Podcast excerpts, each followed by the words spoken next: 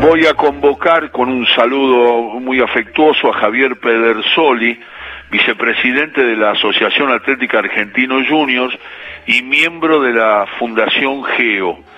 Es, muy importante el tema de lo que recién hablábamos del aislamiento, prevención, el tema del COVID-19 y, y, lo escucho a Javier Pedersoli. ¿Qué tal Javier? ¿Cómo estamos? Hola Alejandro, ¿cómo estamos? Gracias por la invitación, por poder participar en tu prestigioso programa. Un gusto, para mí un placer. Contanos un poco qué es lo que proponés, eh, porque ahí eh, eh, la salida del aislamiento y la prevención, supongamos que pasa el COVID-19, esperemos que pase rápido, y aparece, qué sé yo, otra dificultad, otro tipo de virus. ¿Qué, ¿Qué, probabilidad de ocurrencia le otorgamos a esa posibilidad? ¿Y no deberíamos empezar a considerarlo como algo que puede pasar? Exactamente, sí, un poco eh, lo que yo escribí estos días, estuve publicando una nota para debatir juntos, entre todos, entre la comunidad, un poco qué pasa con esta nueva normalidad en la cual nos tenemos que acostumbrar. Claro. Los coronavirus están haciendo daño, la humanidad se está haciendo daño eh, de manera permanente y bueno, nosotros como sociedad responsable tenemos que tratar de interiorizarnos, de tomar conciencia de, de prevenir. Y para eso lo que nosotros resaltamos que las instituciones deportivas son claves para una salida ordenada, para, para hacer tareas de prevención, para seguir haciendo esa gran tarea que siempre hacen en cuanto a la formación de los deportistas y en cuanto a invitar a las familias a un, a un lugar de recreación y, y de desarrollo humano, ¿no? Claro, y mucha información, porque a veces pasa eso, ¿no?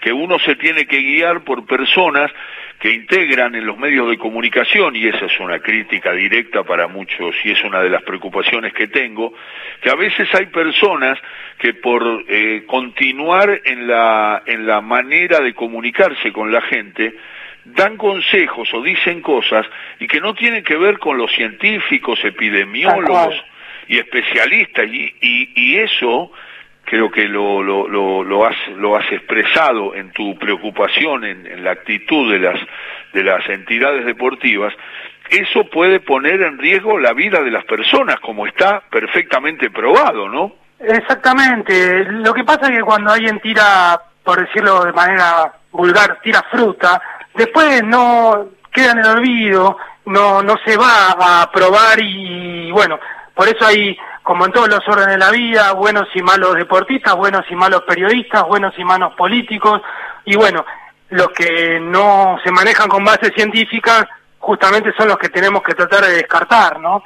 Y los que invitan a, hacer reuniones multitudinarias o los que le quitan importancia a la gravedad del deterioro y el poder que tiene este virus, me parece que son malos consejos que lo único que hacen es eh, alentizar la salida y, empeorar el estatus actual de, de, los que están enfermos.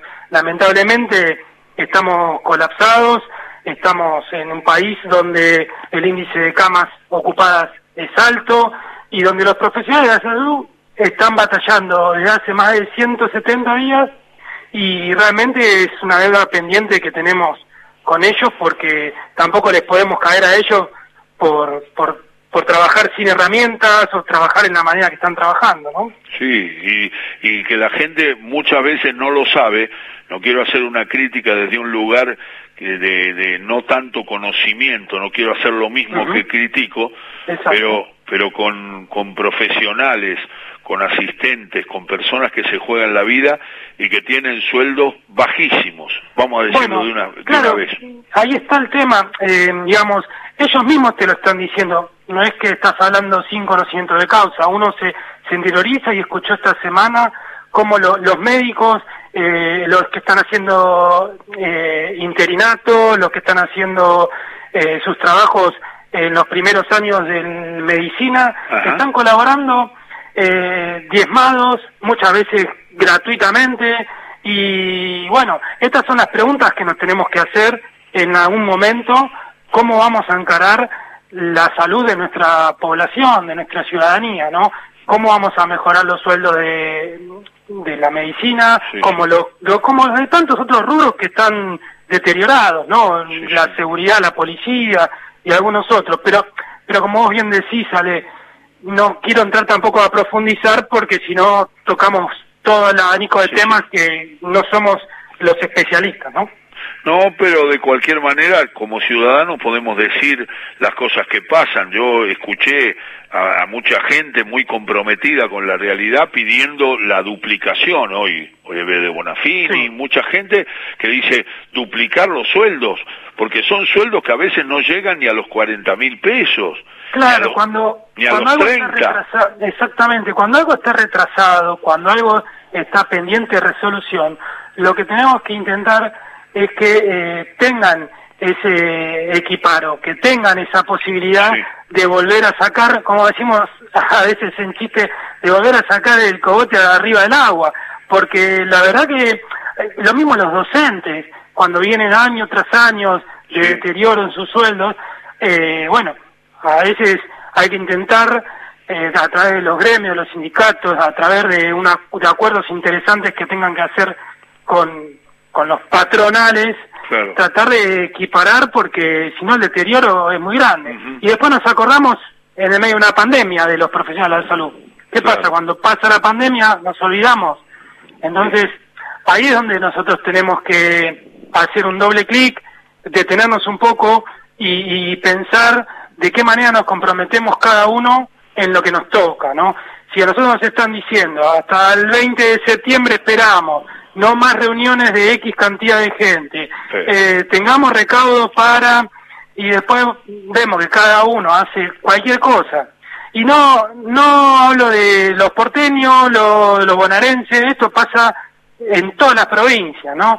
Entonces, tenemos que tratar de ser cuidadosos con el prójimo. Pero hay mucha gente que no, que hace caso y que va camino a, generar un, un, ambiente de poder enfrentarnos con este, con este, con este virus y ayudar a los profesionales de la salud y ayudarnos a nosotros mismos. También hay mucha gente que lo, lo hace y lo cumple. Javier, no sabes cuánto te agradezco. Es Javier Pedersoli, vicepresidente de Argentinos Juniors y miembro de la Fundación Geo. Pero cuando uno dice como futbolero Pedersoli, Argentino Junior, fútbol, te tenemos que preguntar. ¿Quién es la persona que... Eh, eh, eh, sos Pedersoli, ¿de dónde venís? El hijo de... El hijo de, de Pedersoli, que era un, un, destacado volante de Argentino Juniors. Bueno, sí, te agradezco la pregunta. La verdad que siempre es grato escuchar a, mi padre, hablar de mi padre. Mi padre falleció hace tres años. Así es. Él en el año 55 tuvo la posibilidad de ascender con Argentino Junior a través de esa línea media bastante conocida por aquellos años, Di Stefano Pedersoli Nape.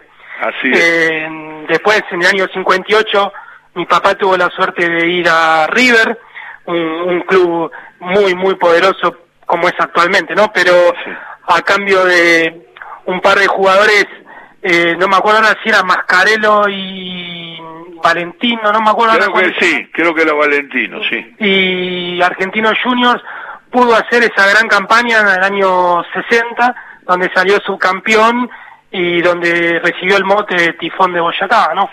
Eh, la verdad que es muy grato pensar en, en mi papá, en Argentino Junior, me ha me ha orientado bastante en, querer al club, en querer al barrio.